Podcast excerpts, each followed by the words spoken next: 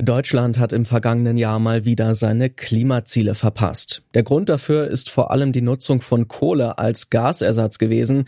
Die Europäische Union, die hat sich ebenfalls Ziele gesetzt. Eins davon, bis spätestens 2050 will die EU klimaneutral sein. Aber schon jetzt erleben wir Trockenheit, niedrige Grundwasserstände und häufige Umweltkatastrophen. Alles mögliche Folgen des Klimawandels. Wie leben wir also 2050 in 27 Jahren? Ich bin Lars Fein. Hi.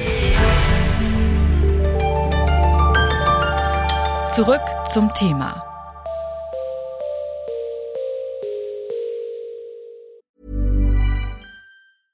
Bitte widmet eure Aufmerksamkeit unserem Werbepartner. Die Suche nach geeigneten Mitarbeitenden kann viel Zeit in Anspruch nehmen, muss sie aber nicht unbedingt, denn man kann sich helfen lassen. Zum Beispiel mit den Premium-Stellenanzeigen von Indeed, denn damit wird eure Stellenanzeige in der Suche sichtbarer und Bewerberinnen und Bewerber werden schneller auf euch aufmerksam. Indeed schenkt euch jetzt 75 Euro Startguthaben für eure Premium-Stellenanzeigen. Klickt dazu auf den Link in den Show Notes. Es gelten die AGB. Die berühmten 1,5 Grad Celsius. Um mehr sollen die globalen Temperaturen im Vergleich zum vorindustriellen Zeitalter nicht steigen, so zumindest das Ziel im Pariser Klimaabkommen. In Deutschland sind wir derzeit aber schon bei knapp 2 Grad Celsius und die Auswirkungen spüren wir jetzt schon. Gerade erst haben wir zum Beispiel das wärmste Silvester seit Beginn der Wetteraufzeichnungen 1881 erlebt. Thoralf Staud ist Journalist und hat das Buch Deutschland 2050, wie der Klima Klimawandel unser Leben verändern wird, geschrieben. Auf Basis wissenschaftlicher Erkenntnisse aus zahlreichen Forschungsfeldern hat er mit Nick Reimer ein Bild entworfen, wie das Leben in Deutschland 2050 aussieht. Wir werden in einem Land leben, was zugleich trockener ist, aber trotzdem regelmäßige Starkregen und viel häufigere Starkregen erleben wird. Insgesamt wird das Leben in Deutschland, ja, wenn ich es mal sagen soll, weniger bequem und auf jeden Fall weniger sicher werden. Die Forschung hat zum Beispiel ausgerechnet die Hitzewellen und wir merken das ja schon. In den letzten Jahren haben sich Hitzejahre und Hitzewellen geballt. Die werden in dem künftigen Klima viel länger und viel heißer werden. Und vor allem, das ist ein großer Unterschied für die menschliche Gesundheit. Es wird auch nachts nicht mehr abkühlen. Der Körper braucht äh, Erholung über Nacht. Und das alles wird die zum Beispiel Sterblichkeit in Deutschland während Hitzewellen deutlich erhöhen. Sie haben ja vorhin auch schon angesprochen, dass ähm, die Niederschläge, die vielleicht stärker werden, sich dann auch sehr ungleich verteilen könnten in Deutschland. Hat das dann auch einen Einfluss darauf, wie in den verschiedenen Regionen gelebt und vielleicht auch gebaut wird? Ganz eindeutig. Und genau, das Wasser oder die Veränderung im Wasserhaushalt ist der zweite große äh, Punkt neben der Hitze. Wie gesagt, im Durchschnitt werden wir in Deutschland sogar noch etwas mehr Wasser und Niederschläge bekommen, weil wärmere Luft kann mehr Wasser halten. Aber sie fallen viel häufiger in Starkregen. Uns hat ein Experte vom Deutschen Wetterdienst gesagt, dieser typische deutsche, norddeutsche milde Landregen, der dauerhaft regnet, der gut ist für Landwirtschaft, für Forstwirtschaft, den gibt es in Zukunft immer seltener. Wir werden, wenn es mal regnet, wird es einen krassen Wolkenbruch geben und dazwischen lange, lange Trockenphasen. Und diese Wolkenbrüche tatsächlich, die sind nicht für die Landwirtschaft gut, äh, weil der Boden kann das gar nicht so schnell aufnehmen oder durch einen starken Wolkenbruch werden die Äcker verwüstet.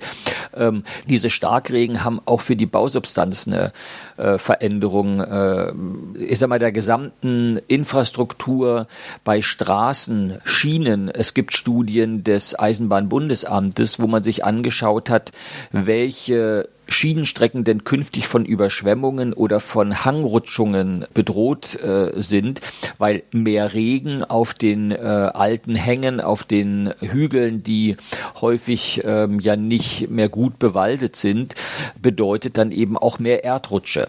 Und dadurch eine wirklich ja, weniger stabile, weniger verlässliche Verkehrsinfrastruktur mit Folgen für die Wirtschaft, die auf regelmäßige ähm, Lieferungen, regelmäßige Logistikketten ja wirklich angewiesen ist. Das ist im Wirtschaftskapitel eines der wichtigen Themen wie denn äh, die Klimaveränderungen die Wirtschaft durchschütteln werden. Und tatsächlich ein ähm, Experte der Swiss Re, der Schweizer Rückversicherung, sagt, Klimaschutz schützt auch die Wirtschaft. Also mangelnder Klimaschutz verursacht Kosten für die Wirtschaft. Und Klimaschutzpolitik ist die beste Wirtschaftspolitik.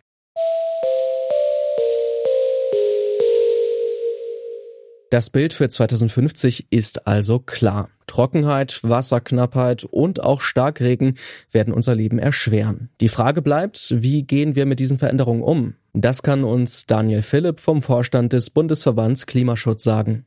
Das größte Problem, was wir sehen, das ist die Hitze. Wir haben eine zunehmende Anzahl von ähm, heißen Tagen, von Tagen mit Temperaturen über 30, 35 Grad im Sommer. Äh, der menschliche Organismus ist für solche Temperaturen, ähm, die ja die 30 Grad wesentlich überschreiten, überhaupt nicht ähm, gebaut, sage ich mal. Und insofern muss es hier ganz starke Reaktionen geben, angefangen von Hitzeaktionsplanungen, also was machen wir in Hitzewellen, wie können wir den Menschen helfen, aber eben auch bei der Gebäudeplanung Gebäudeplanung und bei der Ausführung der Bauten, wie kann sommerlicher Wärmeschutz aussehen. Und äh, hier sind jede Menge Anpassungsstrategien ähm, ja, gefragt, die teilweise noch entwickelt werden müssen. Und die Frage ist, wie weit überhaupt die Strategien umgesetzt werden können. Obwohl es schon einige Strategien gibt, den neuen Gegebenheiten gerecht zu werden, ist noch viel Luft nach oben. Vor allem, weil sowohl Klimaanpassung als auch Klimaschutz auf kommunaler Ebene freiwillig sind. Hier muss eine Pflicht kommen für die Städte und Gemeinden und die Landkreise, dass Klimaanpassung ein, ein ja, verpflichtendes Thema ist, dass Maßnahmen ergriffen werden müssen, dass auch koordinierte und integrierte Konzepte, also die alle Maßnahmen umfassen und alle Möglichkeiten und alle ja, Anpassungsgegenstände ähm, zum Thema haben, und alle Bereiche, dass solche Maßnahmenkonzepte erstellt werden und dann natürlich auch umgesetzt werden. Und hier hapert es meines Erachtens und unseres Erachtens noch ähm, sehr, sehr deutlich, sowohl auf der kommunalen Ebene als auch auf der Ebene der Länder und, und auch des Bundes. Ein weiteres großes Problem ist die Wasserknappheit. Erste Auswirkungen sind laut Philipp auch hier schon zu spüren.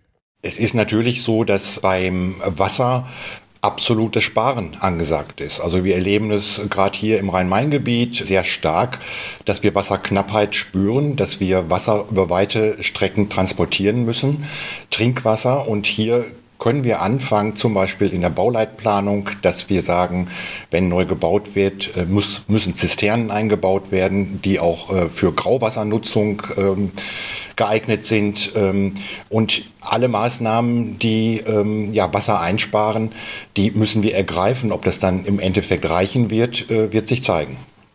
Abgesehen von äh, diesen Planungsmöglichkeiten und natürlich auch den Anpassungen, die die Politik vornehmen muss, müssen wir als Gesellschaft ja wahrscheinlich auch irgendwie resilienter werden. Wie könnte das denn funktionieren, dass wir uns auf diese Veränderungen einstellen? Ja, das muss passieren in der Hinsicht, ähm, dass wir halt uns anpassen, wenn bei Hitzewellen, ähm, dass wir selber auch äh, zum Beispiel Vorsorge treffen, also sprich HauseigentümerInnen, ähm, was Flutkatastrophen angeht, was Überschwemmungen angeht. sicherlich gehört dazu eben auch ein, ein Lebensstil, der äh, klimaangepasst ist eine Mobilität, die klimawirksam ist äh, und auch ein Verhalten, was die Ernährung angeht, was eigentlich alle Themen unseres Alltags angeht. Da werden wir uns anpassen müssen, wenn wir, sage ich mal, dauerhaft, ganz drastisch, wenn wir überleben wollen. Anpassung gegen Klimaschutz auszuspielen auf die eine oder andere Richtung ist auf jeden Fall verkehrt und wäre kurzsichtig. So das Fazit von Autor Thoralf Staudt. Der Klimawandel wird unser Leben also verändern, so viel ist klar. Schon jetzt müssen wir über einen anderen Lebensstil nachdenken, um schlimmere Auswirkungen zu verhindern, aber auch mit den jetzt schon absehbaren Folgen klarzukommen. Der Klimaschutz selbst sollte dabei auf jeden Fall nicht vernachlässigt werden. Und das war's von uns für heute. An dieser Folge mitgearbeitet haben Erik Simonsen und Annika Seiferlein. Produziert hat sie Henrike Heidenreich. Chefin vom Dienst war Nina Potzel und mein Name ist Lars Fein. Ich sag Tschüss und bis zum nächsten Mal. Zurück zum Thema vom Podcast Radio Detektor FM.